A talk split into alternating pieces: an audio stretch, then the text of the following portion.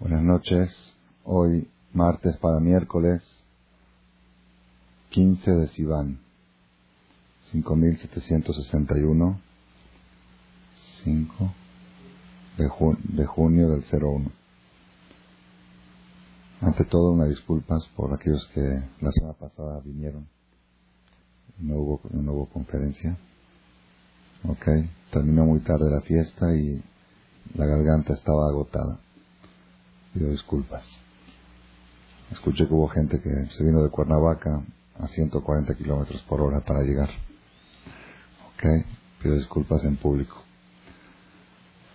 Estamos ahora una semana, unos días después de la fiesta de Shavuot, una semana después de Shavuot, la fiesta en la cual recibimos la Torah.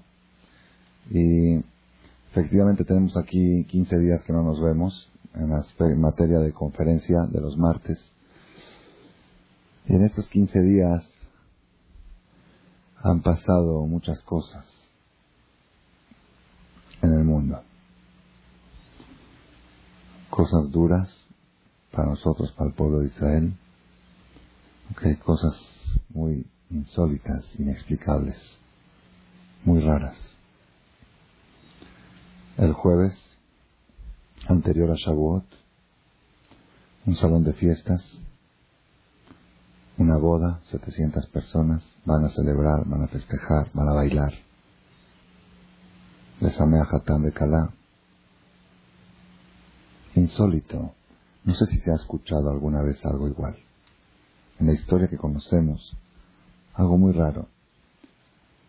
Y este sábado un sábado después de Shavuot. Ok, también algo demasiado, demasiado traumante.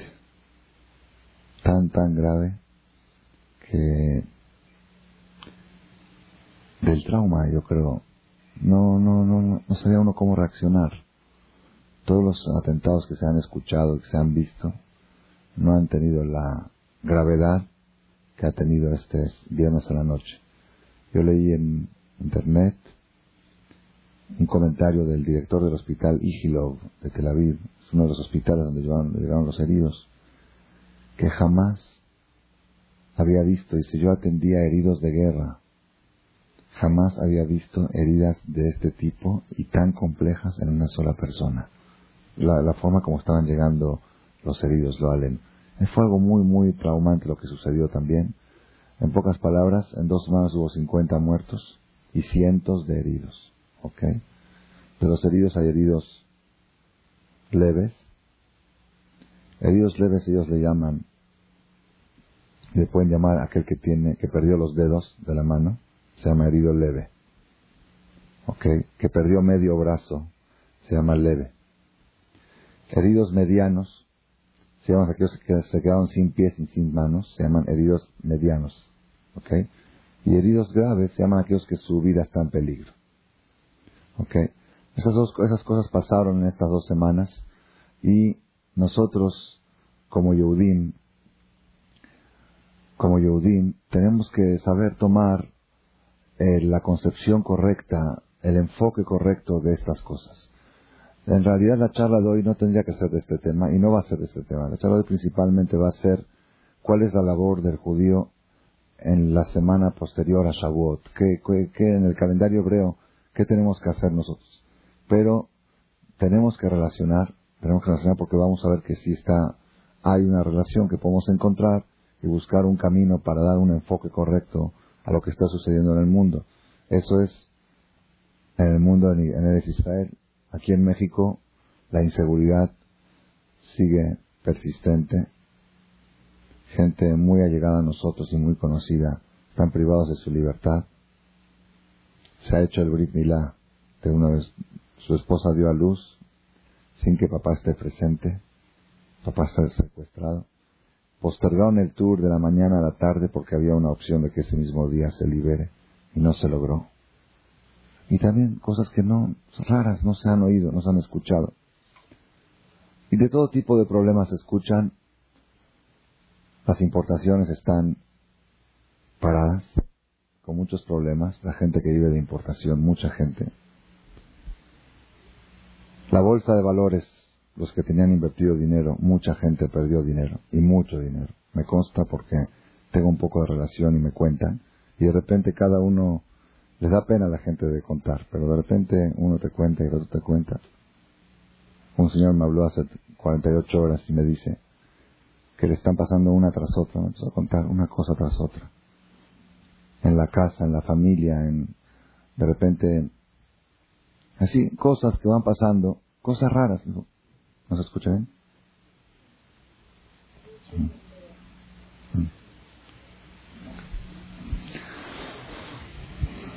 me, dice, me van pasando cosas tras cosas, me empezó a contar un poquito lo que está pasando en su casa, y se truenan focos, se funden cosas, mando a arreglar una cosa, se descompone la otra. Eh, su hija la habían operado de anginas, una niña chiquita de anginas, después de un año la lleva al doctor y le dice que está mal hecha la operación, hay que volverla a operar otra vez. Nunca se ha escuchado una angina que se opera dos veces. Y así empezó a contar cosas, y luego al último me dice, y por si es poco, dice, tenía yo X cantidad, no me quiso decir cuánto en la bolsa. Si vamos a suponer que tenía 100, se me hicieron 500. Bajaron a 300, bajaron a 200 y ahorita tengo cero. De eso. Me encontré esta semana con otra persona en una fiesta. Me dice, acabo de perder en estos dos, tres meses 7 millones de dólares que tenía ahí.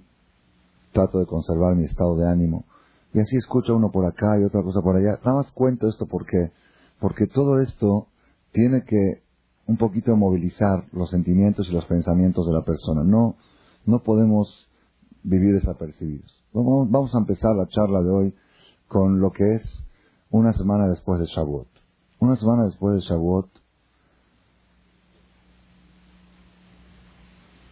nosotros leemos en la Biblia, en la Torah, la semana pasada, una de las perashas más largas de toda la Torah.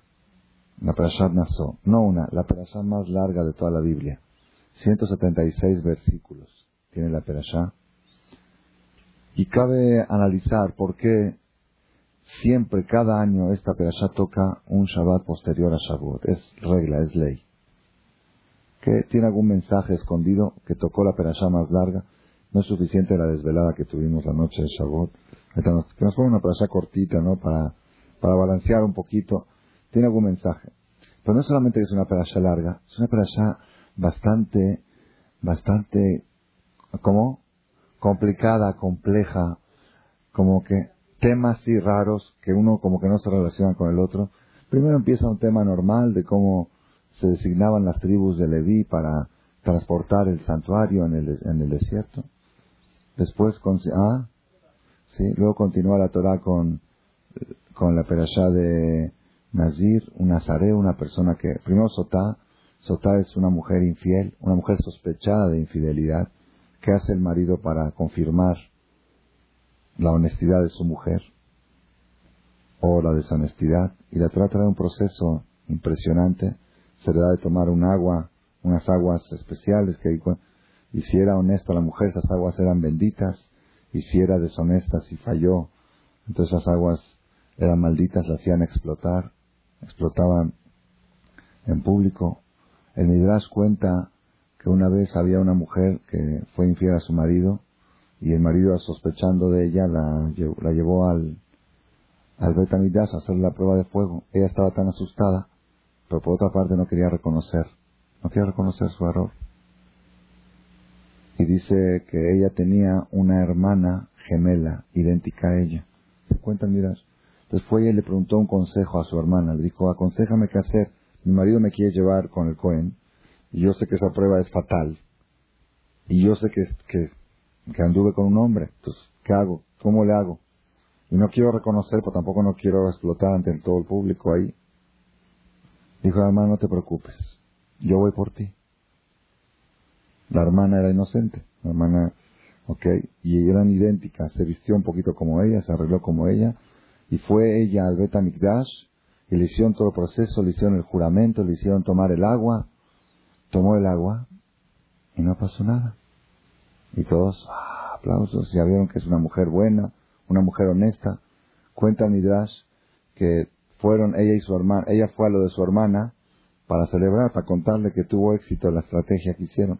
Cuando llegaron, se vieron las dos hermanas, se abrazaron, se besaron de boca a boca, le pasó el aliento de la hermana inocente a la hermana pecadora, el aliento de las aguas esas entró, se infló su cuerpo y se explotó. Así cuentan edad. Tan, tanta fuerza tenían esas aguas para comprobar la honestidad de una mujer. Eso está en la perashá que leímos la semana pasada. También eso se oye un poco raro, porque todo, todo ese sistema, ¿no? Nada más voy a decir entre paréntesis algo antes de, antes de continuar. La Gemara dice el proceso para esas aguas, cómo se hacían esas aguas benditas o malditas. La Gemara dice que la Torah cuenta, se escribía el nombre de Dios en un pergamino, Yud Kevav, que el nombre de Dios, el, el nombre como está en el Sefer Torah, Yud Kevav, que, y se diluía el nombre de Dios en esas aguas. Y esas aguas se convertían en aguas benditas o aguas malditas. Y uno de los pecados más graves que existe en la Torah es borrar el nombre de Dios. Borrar el nombre de Hashem es un pecado gravísimo. Inclusive en el Sefer Torah, cuando hay un error en el nombre de Dios, no se puede ya, no se puede raspar. Ya se llama que estás. Hay que cortarlo con el pergamino y todo, para hacerlo caer el Sefer, o quitar todo el pergamino y cambiar la hoja. Cuando está el error en el nombre de Hashem no hay solución. ¿Ok? Y acá Dios dijo que borren mi nombre, que borren mi nombre para comprobar Dice la Gemara, ven a ver qué importante es el matrimonio, qué importante es el Shalom Bait, que dijo Dios, que se borre mi nombre para obtener Shalom Bait, para obtener Shalom Bait. Entonces pregunta el Ramban Nachman y dice, no están borrando el nombre para obtener Shalom Bait, están borrando el nombre de Dios para castigar a una mujer infiel, a una mujer culpable. Entonces aparentemente el mensaje no es ese, el mensaje es que se borra el nombre de Dios para castigar por un pecado tan grave. Dice Ramban Nachmanides, no.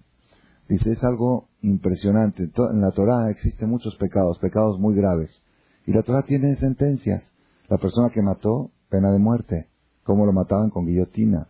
La persona que cometió idolatría, pena de muerte. ¿Cómo? De tal manera. La persona, hay formas como sentenciar. Tal pecado, latiga. La Torah dice, se. Entonces una mujer que fue infiel a su marido, también hay sentencia. ¿Qué necesidad había de hacer este proceso del agua? Pregunta Ramban Nehmanides. Ya que digan, hay pruebas que la mujer fue infiel, se la lleva al, se la lleva al tribunal, se le hace su juicio y se le da su sentencia. ¿Para qué necesidad había de hacer? Dice Ramban Nachmanides, algo impresionante. La Torah sabe que cuando a un hombre le entra la duda de infidelidad de su mujer, aunque venga Moshe Rabenu y le diga que no es cierto, no se le quita. No se le quita. Aunque vengan mil testigos, digan, no es cierto, tu mujer no hizo nada. Aunque jure y perjure cien veces, el hombre no duerme tranquilo. ¿no? Así es, cuando entra eso, yo tuve aquí un caso aquí en México, tremendo, tremendo, el hombre hasta ahora sigue sufriendo todavía, es una tortura, tortura, que descubrió a su mujer en el conjunto de Cuernavaca con, con uno de sus amigos del conjunto. ¿Ok? Que ella decía que no, que, que tú tienes jara en la cabeza, que tú piensas mal, que tú tienes mugre, que tú tienes pensamiento. Y él decía, bueno, yo no quiero que estés, que estés sola, escondidas en lugares así románticos con ese hombre. Pero yo no hago nada, yo nada más hablo, yo nada más platico. Después de seis meses de que él insistía que no quería que se junte con ese hombre, ese es el caso de Sotá, que el hombre le advierte a su mujer que no esté a solas con ese hombre. Él descubrió llamadas al celular, 20 llamadas diarias de él a ella y de ella a él. Descubrió en el estado de este.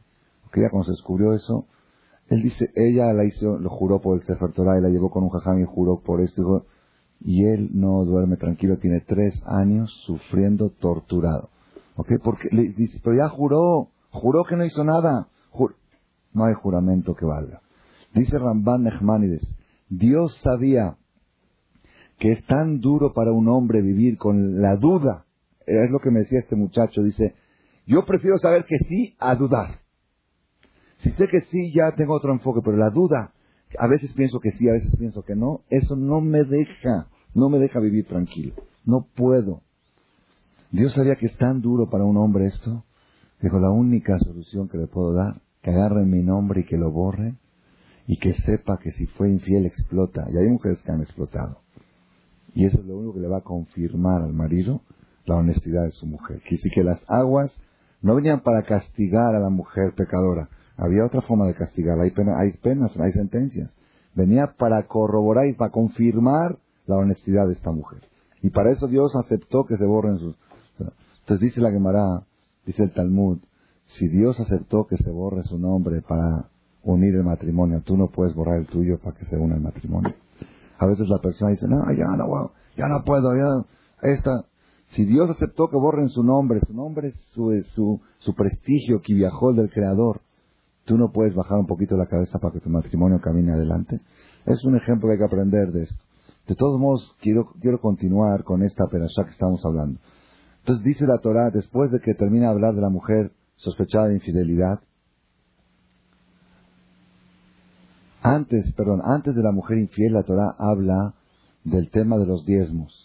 ¿Ok? Que la persona tiene que apartar sus diezmos. Dice, Veishet Kodashav lo La persona que tiene que apartar sus diezmos, como, como dice la Torah, pero él lo Él, él tiene derecho sobre ellos. ¿Qué derecho tiene la persona sobre su diezmo?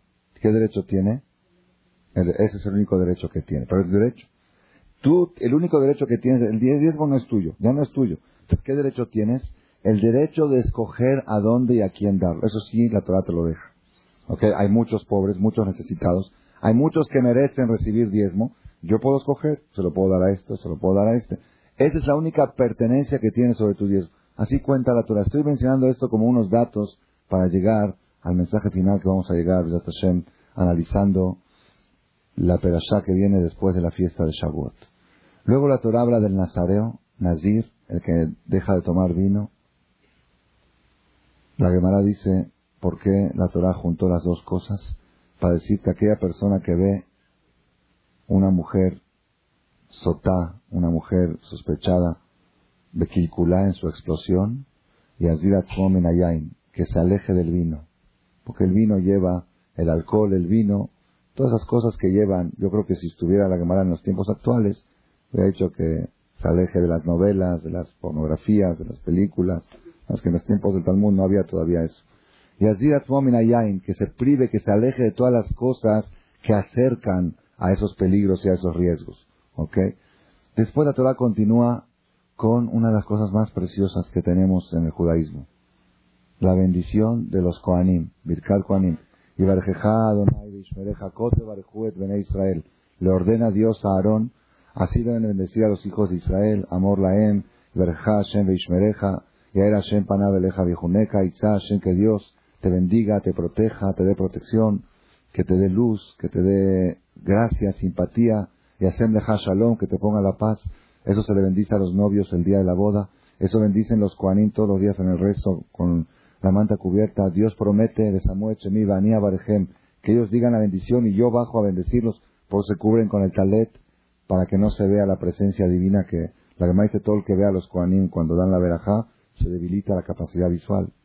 Tiene que usar, va a tener que usar lentes o le trae miopía, por eso se tapan con el talet para que, para reducir ese riesgo. Todo eso está en la perashá de la semana pasada. Y después, por si es poco, viene la inauguración del santuario. El proceso de inauguración, cada una de las tribus trajo un sacrificio inaugurativo. En síntesis, vamos a analizar qué, cuál es el mensaje que nos quiere traer una perashá tan compleja, tan cargada de mitzvot, después de la entrega de la Torah. Hay un versículo que dice en el Salmo, dice así, Tov natati lahem, torati alta azobu. Natati lahem.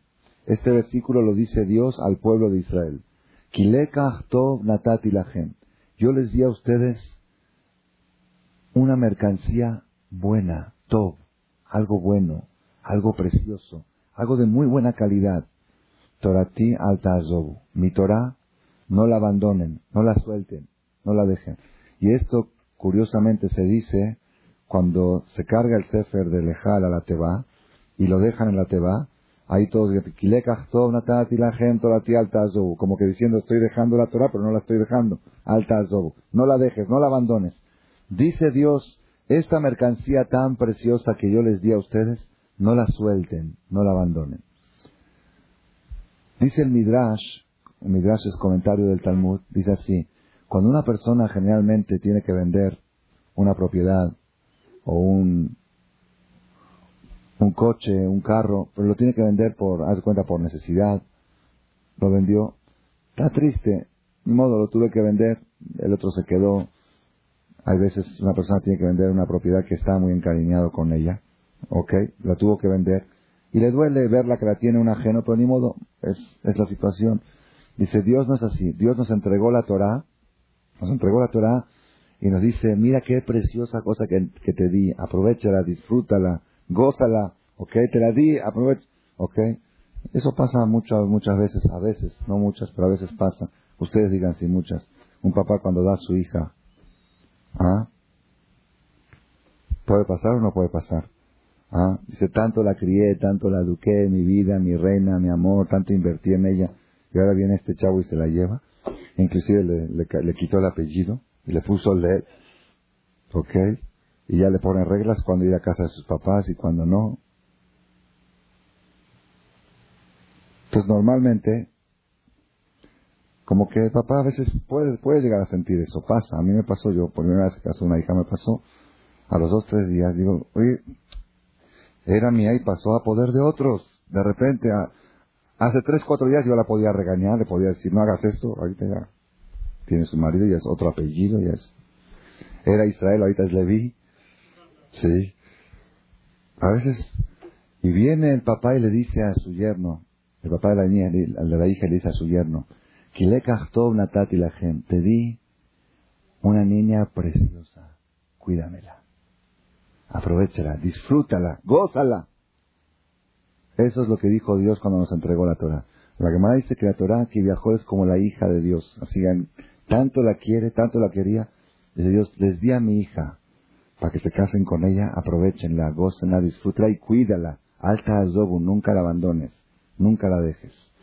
Eso es lo que Dios nos recomienda una semana después de la entrega de la Torah esta mercancía tan preciosa que los ángeles en el cielo no querían, no aceptaban que sea entregada a los seres humanos. Cuando fue Moshe Rabenu a recibirla, ellos dijeron, Male enoshkitis kerenu, ¿quién es el hombre para que le des esta, esta mercancía tan poderosa, tanta energía, tanta fuerza, tanto poder en sus manos? ¿Quién es el hombre? Y Moshe Rabenu tuvo que discutir con los ángeles hasta lograr traer la Torah. Entonces viene Dios y dice, ya que la tienen, aprovechenla, disfrútenla. Ese yo creo es el mensaje número uno que tenemos después de Haga Shavuot. Para tener un ejemplo, un ejemplo de Mashal, para imaginarnos, así me, me, se me ocurrió, ah, porque a veces pasa, me ha pasado en, mi casa varias veces, un, un Mashal para tomar el ejemplo. Una persona, un papá, un señor se va de viaje a Oriente, de negocios, y está allá, vio una computadora de las últimas, último, último, lo último que salió, pero todos Windows Millennium y no sé qué, y capacidad y megahertz y con, con CD regrabable y reuritable y todo, todos los, todas las, sofisticaciones que se puedan ustedes imaginar. Para decir, puedo decirlo así, una computadora que puedes manejar un satélite desde ella. Puedes mover un satélite y y, una nave espacial, ¿ok? Algo, lo máximo que puede imaginarse uno. Entonces, ¿cuánto cuesta? Un ejemplo, 6, 7, 8 mil dólares, digamos que muy caro, ¿ok? Fue el papá, dijo, esta computadora se la quiero regalar a mi hijo. Mi hijo de secundaria está, está, está teniendo buenas calificaciones, ¿ok? De regalo le quiero traer algo caro. Algo caro, Dios me dio, voy a regalarle. Va y le compra la computadora, está impresionante, bien empacada y todo. Llega a México y dice, papá, ¿qué me, qué me trajiste? Uh, te traje una computadora, le da la caja, qué bonito. Pasa una semana, diez días, el papá quiere ir a ver, a ver qué hace el hijo con la computadora. Está empacada todavía. Empacada, ni siquiera desempacó. Como dijo una vez un jajam, dice Dios, el Sefer Torah te lo di, no para que lo tengas empacado en el lejal, para que lo dejas así cerradito con cortinas y con decoración. Oye hijo, ni siquiera la has abierto, ni siquiera la has abierto, aquí tienes la computadora, ábrela. Bueno, ya el hijo aceptó, la abrió. Oye hijo, me, costó muy caro. Ah, Después de dos, tres semanas, papá viene a ver a ver qué hace el hijo con la computadora. ¿Qué vio? Que está jugando unos juegos de niños con los joysticks, una carrera. Dice, Roji, para eso te puedo comprar un apresario cualquiera, una compact normal. Este es, es, lo que puedes hacer con esta? Puedes mover mundos, puedes... No, este mira el carro, cómo juega y cómo se mueve. un Nintendo te compro para eso. Eso no necesitas... Ok. Es lo que dice Hashem. Les, la mercancía, esta llamada Torah que les di, es algo poderosísimo, es algo todo. Es lo más bueno que existe sobre la tierra. Si hay algo que se le puede dar el título de todo, es a esta mercancía. Tratia el robo. No la abandones. Y cuando la agarras, aprovechala, explótala, úsala. Para eso te la di. No para que la dejes ahí botada. Es el esa es la enseñanza que tenemos que tomar nosotros después de Haga Shavuot. El pueblo de Israel en Shavuot firmó un acta de matrimonio con el Creador. Cada año se renueva el acta de matrimonio. Es como una boda que cada aniversario de boda, imagínense ustedes si existiera una ley así, que cada año aniversario de boda hay que hacer la boda otra vez. ¿Ah? Imagínense que existiera, ¿ah? hubiera sido, no sé si banquetes tan grandes, pero boda otra vez, boda, vestido de novia, haré Kudusheli, trabajaré para ti, te protegeré, te honraré, te daré todo lo necesario, aunque sea para recordarlo una vez al año. Así es el matrimonio con Dios. Cada año en Shavuot volvemos a firmar acta de matrimonio. Él es el marido y nosotros somos la mujer. ¿Ok? Entonces, ¿qué viene después del matrimonio? La fidelidad. Viene Sotá. No mires para otras partes. Aquí tienes tu marido, agárrate de él. ¿Ok? Por esa es la relación que puede haber entre la perashá esa que leímos después de Shavuot. Y por otra parte, la perashá más larga de la Torah, 176 Pesukim, para decirte la manera de conservar la fidelidad con el Creador es estudiando la Torah. Todo lo demás, todo lo demás es bueno, las mitzvot, tefilín, todo hay que cumplir, kasher, todo, pero la fidelidad al Creador es a través del estudio de la Torah. Si tú dejas el estudio de la Torah, con el tiempo vas a ir dejando todo. Y si tú estás pegado al estudio de la Torah, aunque no respetes, con el tiempo te va a ir entrando y vas a respetar todo. Es lo que dice Hashem. Torah al Tazov. Puede ser que dejes otras cosas, puede ser que dejes Barminan, el tefilino, pero la Torah no la dejes. El estudio no lo sueltes. El estudio de Torah al Tazov. ¿Por qué? Porque esa es la energía, ese es lo más poderoso que existe sobre la tierra. La Gemara dice en Masejet Berajot, dice así, Imroe, antes de la Gemara Masejet Berajot voy a traer otra Gemara. Hay una parte en el Talmud que dice los síntomas de la época premesiánica. Cuando tú vas a querer presentir que el Mashiach, que el Mesías tan ansiado y esperado, está cerca, está en las puertas, te va a dar unos síntomas. Y la hermana empieza a mencionar cuáles son los síntomas. Hay 18 síntomas. Uno de ellos, dice la Gemara, Ben, Kam, Beaviv, Kalá, los hijos se revelan a los padres, las nueras a las suegras. Otra de las cosas que dice la Gemara, Yoker y Amir, va a haber carestía, va a haber mucha mercancía, pero no va a haber con qué comprarla. Va a haber mucho, vas a llegar a los, a los shopping y ves de todo, ves de todo y se antoja, cosas esto salió, la semana pasada me fui a Office Mac para algo de una pan y de repente empiezo a ver cosas que salieron, me vuelvo loco, me vuelvo loco, digo, ya estoy atrasado. Salió una cosa así, una libreta así más o menos, libreta. Escribes hoja común, o sea, en papel común. Escribes aquí tus apuntes y se escriben en la pan al lado. Y yo para el hebreo me sirve muchísimo, yo todos mis apuntes son en hebreo. Esta conferencia la tengo preparada en hebreo, todo, todo yo escribo en hebreo. Y la PAL no reconoce manuscrito de hebreo. Entonces, ¿qué hago? Tiene una libreta, una libreta así. Smartpad se llama, ¿ok? Yo tengo esta hoja, la pongo ahí, escribo normal y se escribe normal y la tengo así y aquí la tengo en la palma al lado ya escrita. Al momento la compré. Con tarjeta, pero no tenía fondos. Ok. Pues dice la Gemara, va a haber tantas cosas, uno va a ver tanto, y va, va a haber mucha abundancia, pero no va a haber con qué comprarlo. Yo quería Amir, así dice la Gemara es una uno de los síntomas de la época premesiánica. Ah, siempre había devaluación del peso, ahorita devaluación del dólar. Es rarísimo. Es, algo no, no, se ha escuchado, es que son cosas que no se han escuchado. la importación con problemas, el dólar devaluado, en vez del peso devaluado, el dólar devaluado. Yo pensé así entre mí, dentro de mí pensé, dije, el dólar es la moneda extranjera y la importación es mercancía extranjera.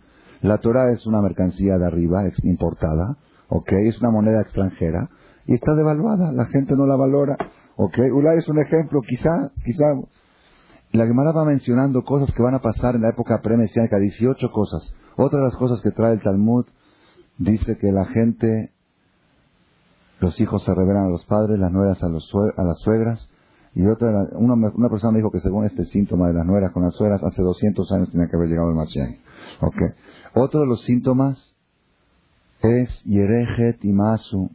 La gente muy religiosa son rechazadas por la sociedad. Eh, te hiciste fanático, ya te hiciste religioso, ya, ya, eres esto, ya eres de los Shomer Shabbat, ya. así se Imasu. La gente lo va a rechazar, lo va a marginar, cosa que antes no era así. Y Agma trae varias cosas, al final, al final, dice el Talmud, ah, dice Nearim, antes dice Nearim, Penez de Kenim y Albino. Los jóvenes van a avergonzar a los mayores. Chavos van a hacer pasar vergüenza a los mayores.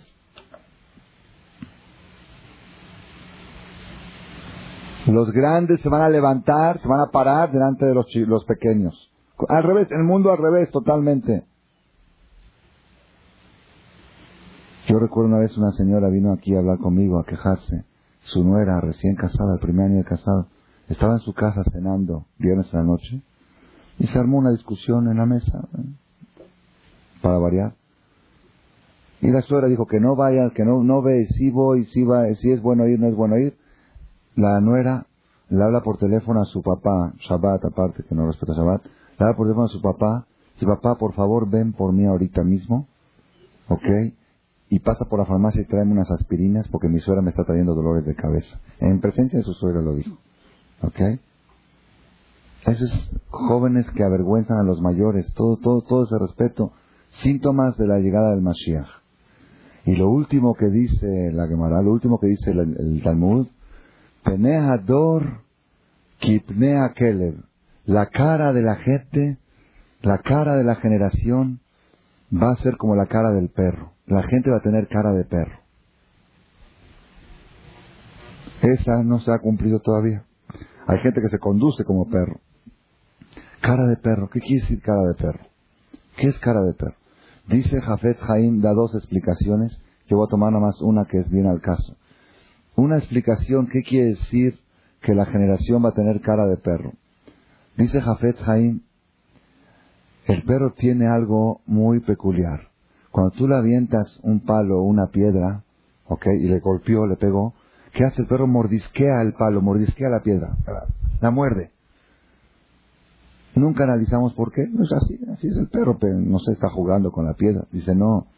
El perro cuando le echan una piedra a un palo, se enoja tanto y va y la muerde para vengarse del palo, para vengarse de la piedra. dicen, oye, tipesh, idiota, la, piedra no te pegó, ve a morder al que te la aventó, o el palo. Dice, Penea Dorki, Penea que le explica Jafet Haim, las personas en la época premesiánica van a buscar siempre causas naturales a los problemas y no van a buscar de dónde vienen. El origen. Los problemas no se resuelven aquí abajo. Aquí abajo es tapar un agujero, es tapar un hoyo. Tapas un hoyo, se abre otro. Todo el tiempo nos las pasamos, hablo de mí, de todos. Maldita la Igire, no llegó el lunes. Maldito el pintor, me dejó plantado. Siempre el culpable y, es, la maldita la, política y el gobierno y la devaluación y la importación y los ladrones. todo menos el creador. Menos el origen de dónde vienen las cosas. Y tenemos que saber como punto básico del judaísmo, básico de las bases de todas las bases. Y quiero que sepan que esto que les voy a decir ahora es una cosa para mí muy tranquilizante, muy tranquilizante. Todos los problemas, no existe un problema que venga aquí abajo que no esté dirigido desde ahí arriba. Todo está teledirigido. No existe algo que venga de casualidad, es imposible. Imposible. Cuando hay, hay gente que pregunta, ¿y cómo puede ser que pasó esto? No hay cómo puede ser. O hay gente que pregunta, ¿cómo Dios permitió? Dios permitió, Dios no permitió. Dios lo encomendó. Dios lo autorizó y lo firmó. Si no, no hubiera sucedido. No puede suceder. Ah, entonces la pregunta es ¿y por qué y para qué? Ah, entonces otro tema. Pero no hay, no hay que se le pueda escapar algo. Es que a Dios se le pasó, estaba, se fue a hacer la siesta a Barminán, ok, y se le pasó el atentado en Tel Aviv. O se le pasó esto, o se le pasó el otro. No hay, no hay un segundo, no hay algo que se le pueda pasar. Todo está controlado, todo está teledirigido. La Gemara dice, Imroe Adam Sheisurim Baimalav, si la persona ve que le llegan problemas, que le llegan sufrimientos, Isurim, Isurim, cualquier cosa, que, ¿qué es Isurim? Isurim quiere decir problemas o sufrimientos.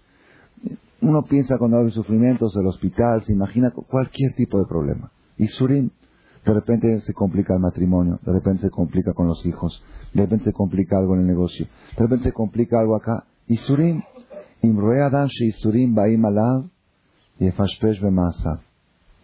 Yefashpesh quiere decir que haga pishpush, que analice sus hechos.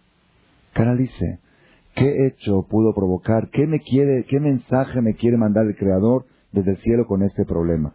Y la Gemara dice, ¿qué son problemas? ¿Qué son problemas? Dice, por ejemplo, si una persona metió la mano en la bolsa para sacar una moneda de 10 y Jazito, pobrecito, pobrecito, le salió una de 5.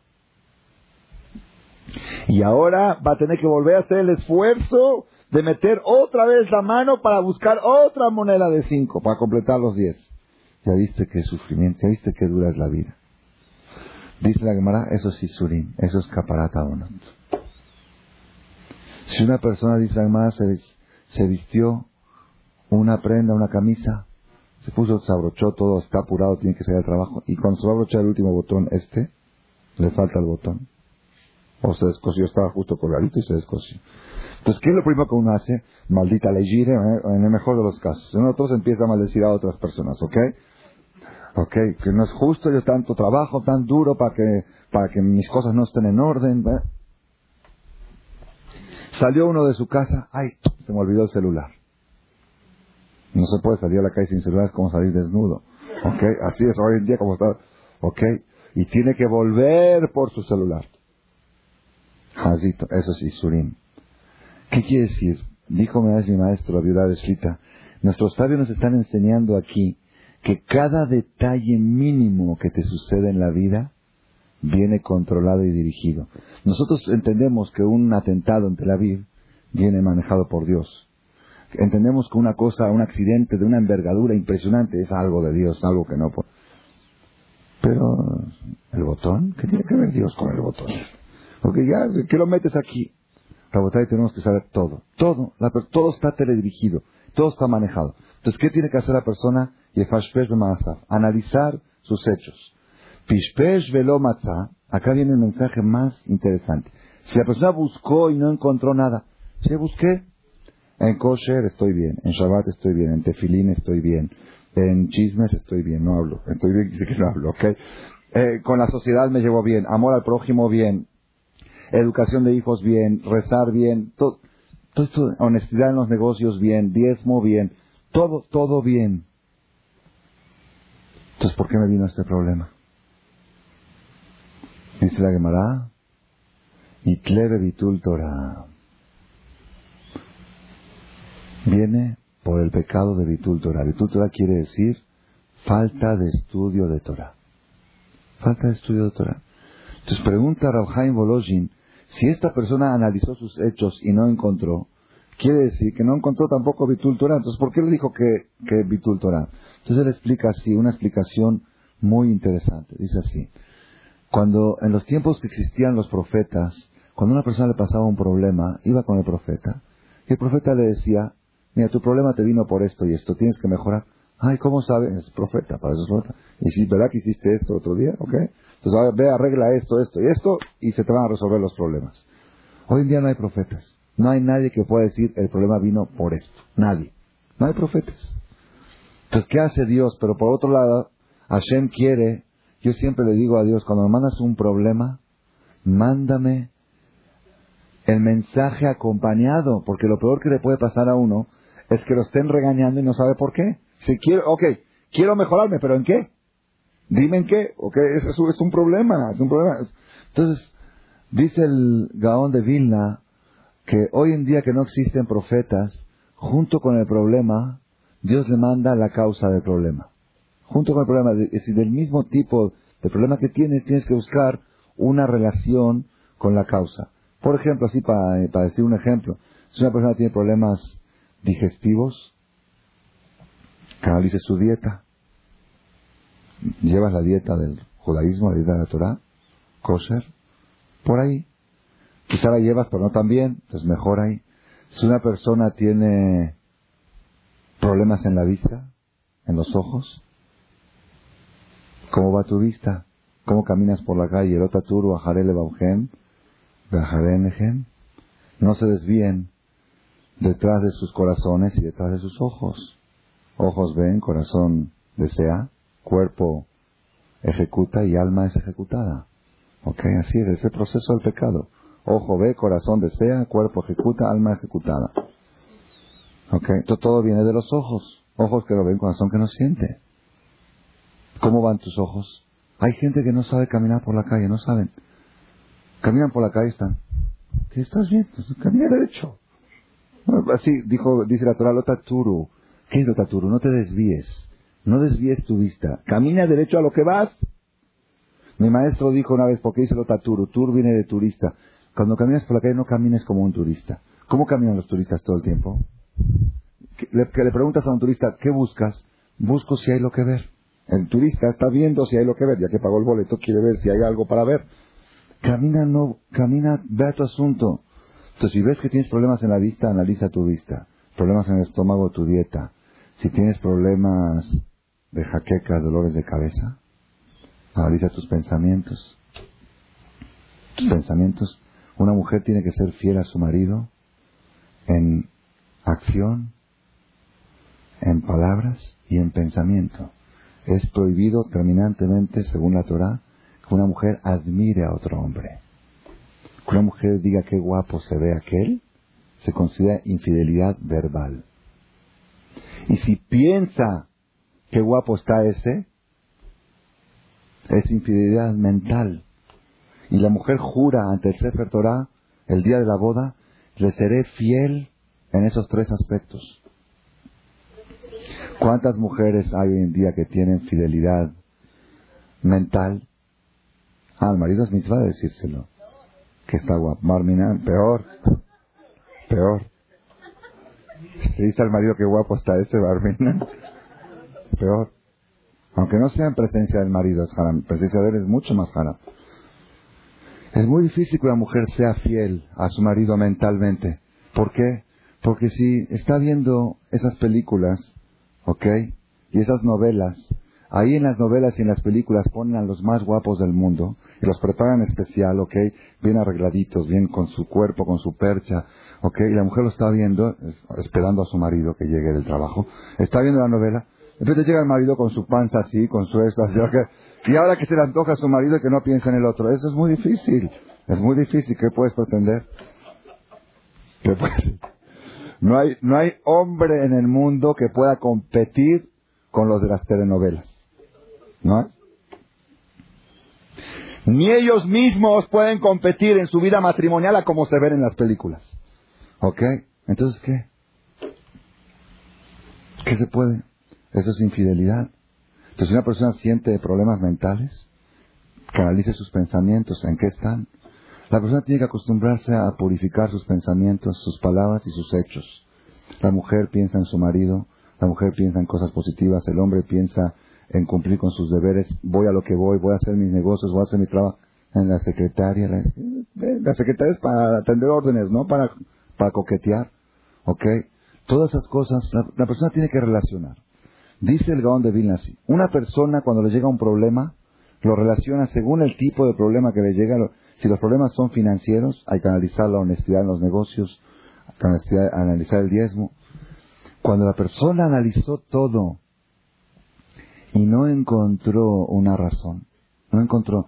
La, la semana pasada leímos en la Perashá algo impresionante, algo, es, algo muy novedoso. Dice la Torá que una persona que da el diezmo, Dios le multiplica diez veces más. Una persona que se priva de dar el diezmo, Ish asheriten la Cohen, el hombre lo que le tenía que dar al Cohen, lo iye, es lo que le queda. O das el diezmo o te quedas con el diezmo. Así es la Torah. O das el diezmo o te quedas con el diezmo. Y hay mucha gente que se pregunta, dice, yo tengo muchos años trabajando, nunca he dado el diezmo. Mashallah, yo tengo mi capital hecho. ¿Cómo va a quedar con el diezmo? Tengo, mashallah, lo que tengo. ¿Ok? Dios le mete en la cabeza Las Vegas. Le mete en la cabeza la bolsa. Le mete en la cabeza comprar dólares. O algo que, algo que no sé, se devalúa. Y de repente se voltea y se queda con el 10%. Una señora me habló a mí hace año y medio, había escuchado una charla parecida a esta, y dice, jajam, estoy estremecida porque, dice, hace tanto tiempo vendimos mi departamento para, ok, y 500 mil pesos en aquel tiempo. Dice, tenía que haber diezmado, ¿verdad? 50. Le dije, sí. Le dije, ¿qué hiciste? Dice, no lo diezmé. Le dije, ¿cuánto tienes ahora? Me dice, 50. Me dice, ¿qué hago para que por lo menos estos 50 no se me acaben? Le dije, da 5. ¿Usted creen que lo dio? No lo dio. Y ahorita no tiene nada.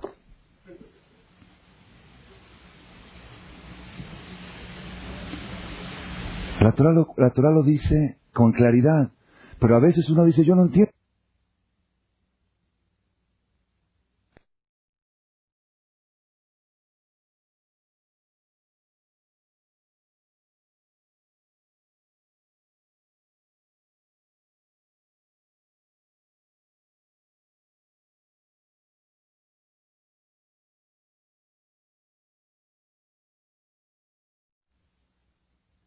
¿Creen que lo dio? No lo dio. Y ahorita no tiene nada.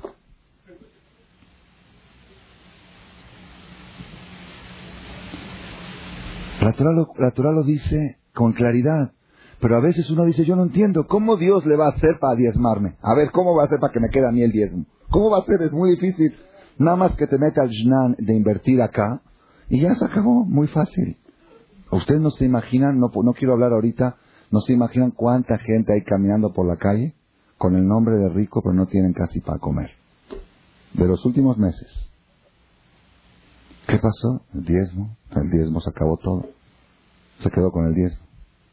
Ojalá, con su departamento, su carro, esto, quizá le quedó el diezmo. Es una de las causas. Otra cosa dice la de Mara, algo pele, algo, mamás, si no fuera porque está escrito, Dice, ¿por qué se juntó la perashá del diezmo con la perashá de la mujer infiel, sospechada de infidelidad?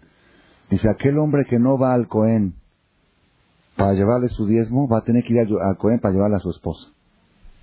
¿Sí? Están relacionados. No quisiste ir al Cohen a llevarle tu diezmo, ahorita vas a ir a llevarle a tu mujer.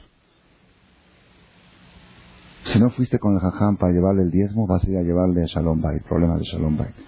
¿Qué tiene que ver? No sé. Estuve hoy pensando, dije, ¿Qué relación tiene el diezmo con la mujer? No, no, no, no, se ve, ¿verdad? No se ve mucho. Yo tampoco no lo entiendo muy bien. Pero Caniré, aparentemente, fallarle el diezmo a Dios es como una especie de infidelidad. Nosotros somos la esposa de Hashem, ¿ok? Fallarle el diezmo es como no, es como una mujer que el marido le trae el gasto y no le prepara su cena.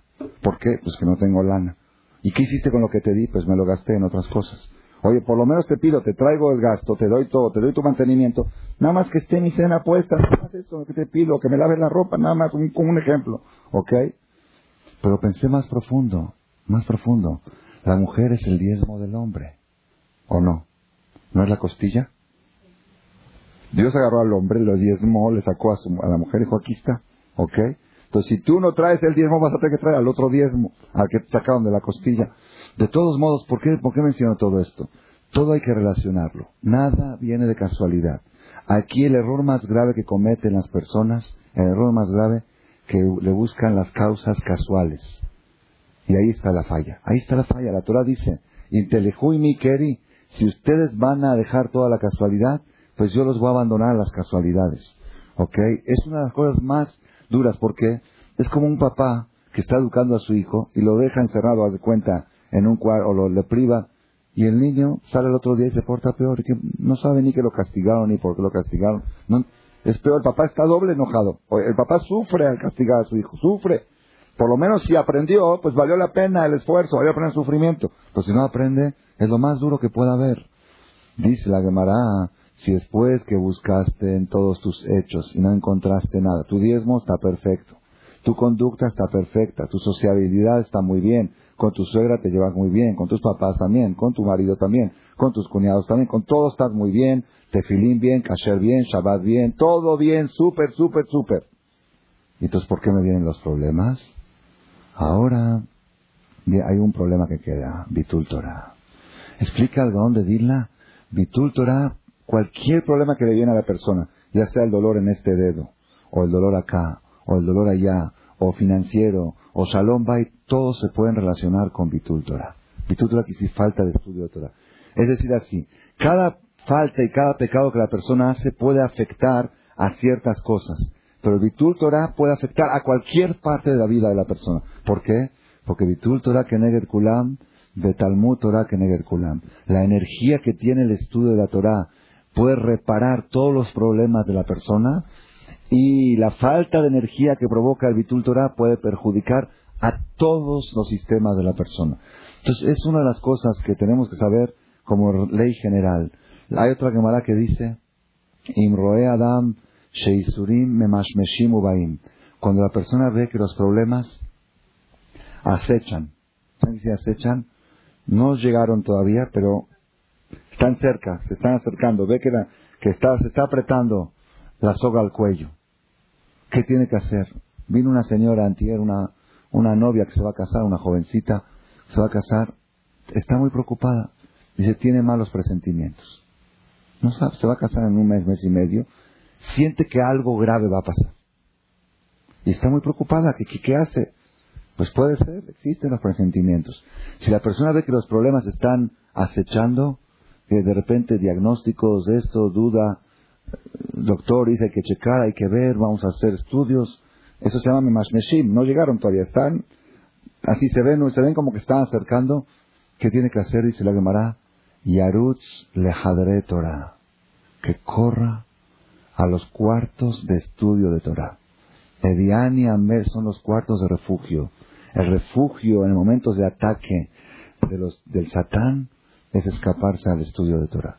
Ustedes, si tuviéramos nosotros idea qué protección le brinda a la persona cuando está estudiando Torah, si tuviéramos idea, no permitiríamos que pase un día sin estudiar. No permitiríamos.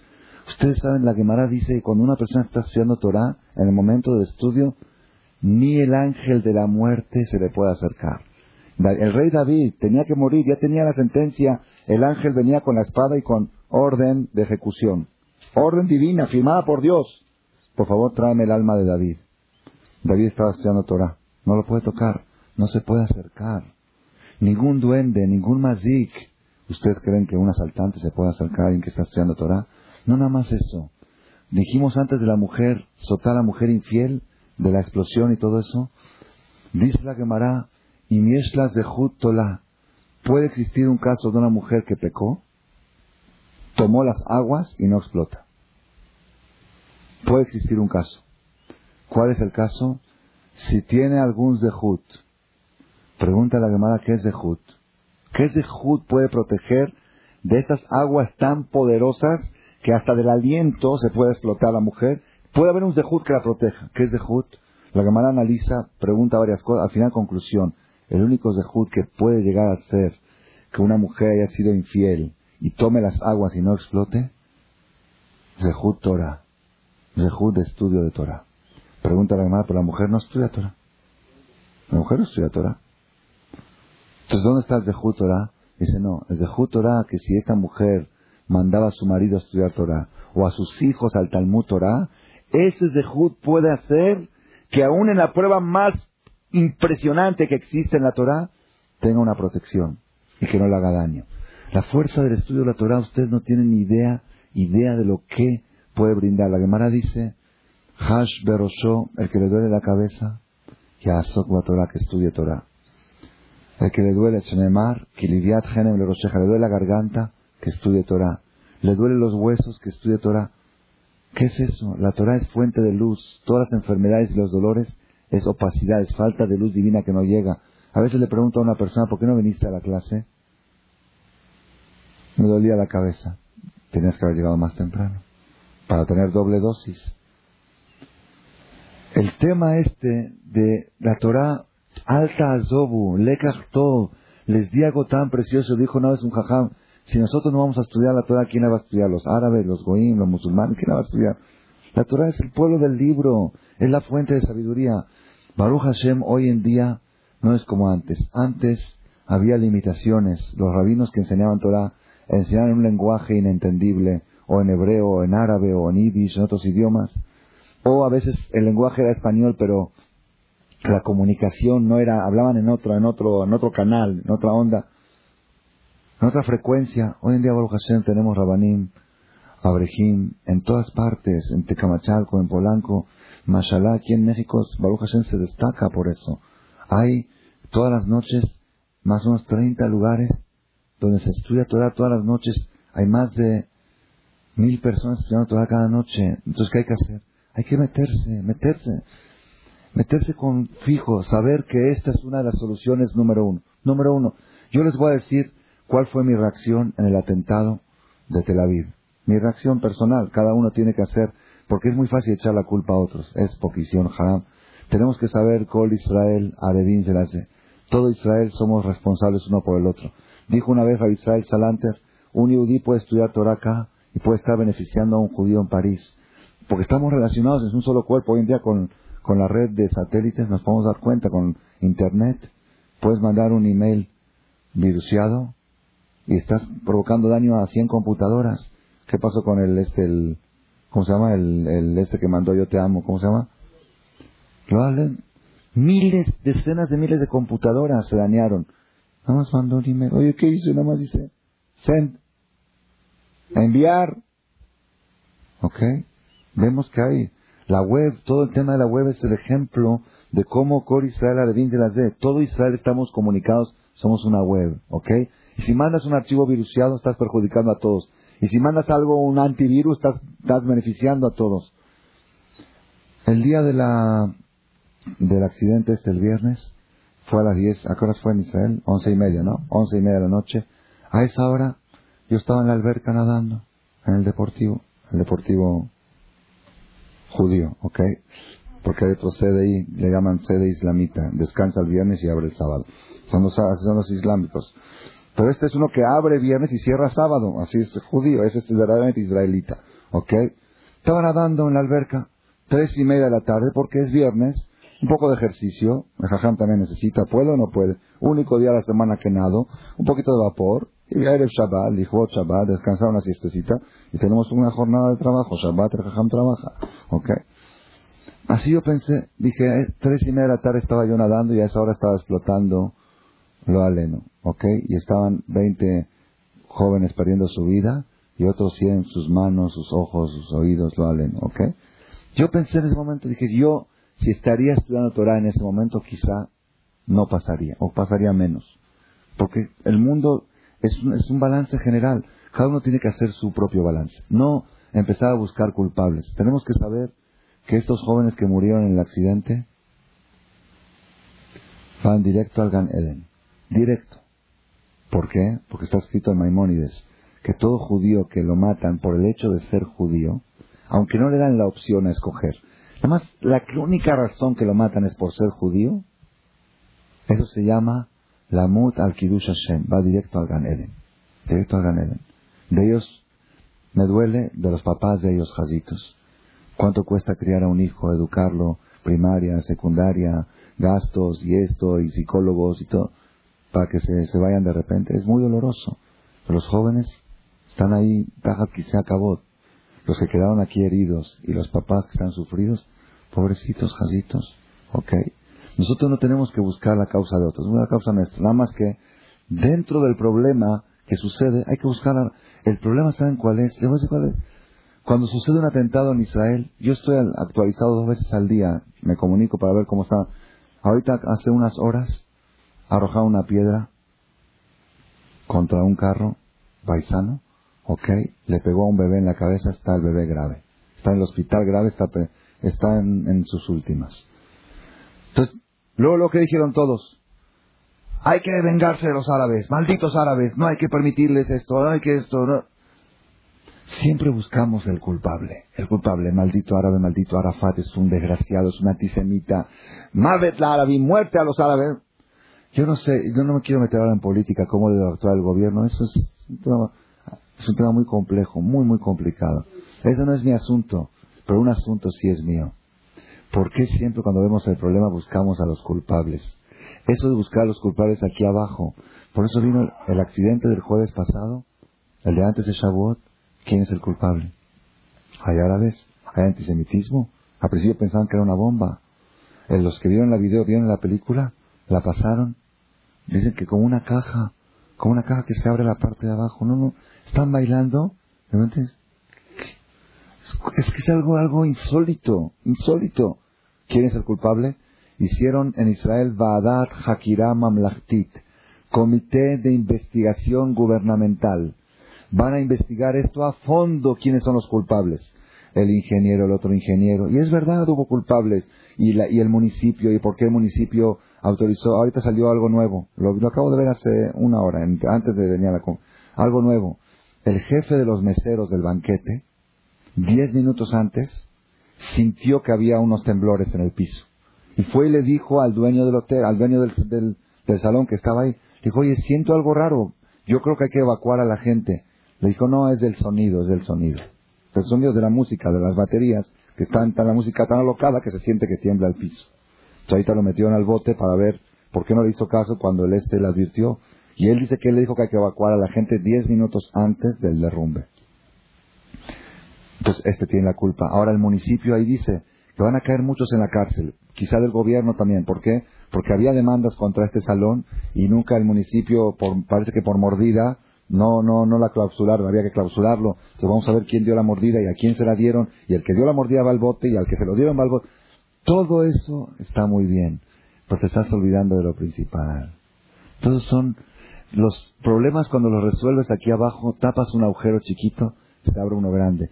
Hicieron todo un, todo el tema de las noticias en Israel era el tema del salón este de fiestas, porque fue algo impresionante. Llegó el problema del, viernes en la noche y se borró no, no, tienes que saber que hay que resolver los problemas de raíz. Claro que aquí abajo también hay que hacer cosas necesarias para protegerse, pero no olvidarse de dónde vienen, de dónde vienen, de por qué vienen. Fue viernes en la noche.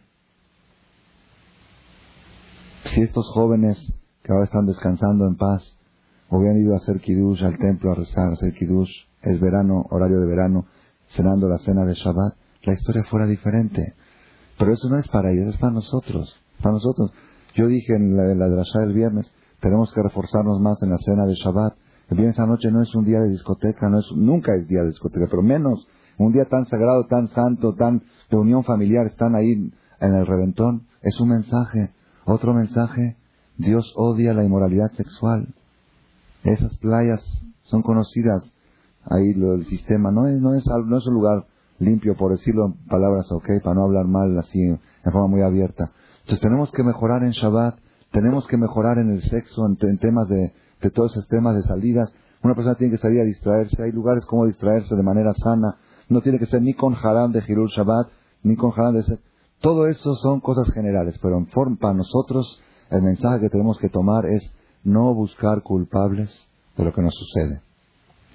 Siempre buscamos los culpables. El maldito cliente, el maquilero, el del cheque, el del este, es un mal Nada, yo, yo soy el único responsable. Yo, si yo no merecería este problema, no lo recibiría. Si yo, entonces yo tengo que mejorar en algo. ¿En qué tengo que mejorar? Generalmente, Bitul Torah. Generalmente. Bitul Torah quiere decir más Torah, más estudio de Torah. Si estudias una hora a la semana, dos horas a la semana, dos, cuatro. Y las horas tienen que ser fuertes. La mujer tiene que saber que la mejor garantía, la mejor vacuna para que su marido se conserve fiel es el estudio de Torah. La mejor vacuna. Vacuna, no digo, las vacunas no son, digamos, 100%, pero es vacuna. No hay vacuna, barati etzerará, barati lo Torah tablín. La Gemara dice todo casa, todo hogar, que no se escucha la Torah, las palabras de Torah en esa casa de noche, el fuego se la acaba a la casa, el fuego se la quema. ¿Qué quisiera el fuego la quema? Fuego de pleitos, fuego de corajes, de celos. Destruye la casa. La Torah tiene una fuerza de vacuna, una fuerza de aplacar el estudio. Tiene que haber libreros de Torah. Las casas nuestras tienen que estar adornadas de libros de Torah de todo tipo, en español, en inglés, en el idioma que entienden, en hebreo. Uno entra a buscar una casa, entra a buscar un Humash, ¿dónde está ahí? Hay que buscarlo con lupa, con la Bedikat Hametz hay que hacer para ver si encuentras un libro de Torah. Eso no debe de ser, no debe ser. Cambien todas esas cosas, esas babosadas que hay ahí en las casas, un esas cosas que no dejan ningún mensaje y pongan algo que se vea la casa de un judío, que se vea. Y cuando entre un goy, a mí una vez entró un goy a mi casa y me preguntó, Rabino, ¿usted vende libros? En ese tiempo yo no tenía editorial todavía. ¿Usted vende libros? Le dije, no, busquen un libro igual que el otro. Me dice, entonces, ¿qué tipo de stock es ese? Le dije, no es stock. Le dije, somos el pueblo del libro. Esos libros son los libros que yo estudio, que trato de estudiarlos. Y si no, por lo menos, por lo menos mis hijos, por lo menos que ven, esta es la, la ambición de papá, es saberse todo lo que está en esta pared. Es, es, esa es la grandeza.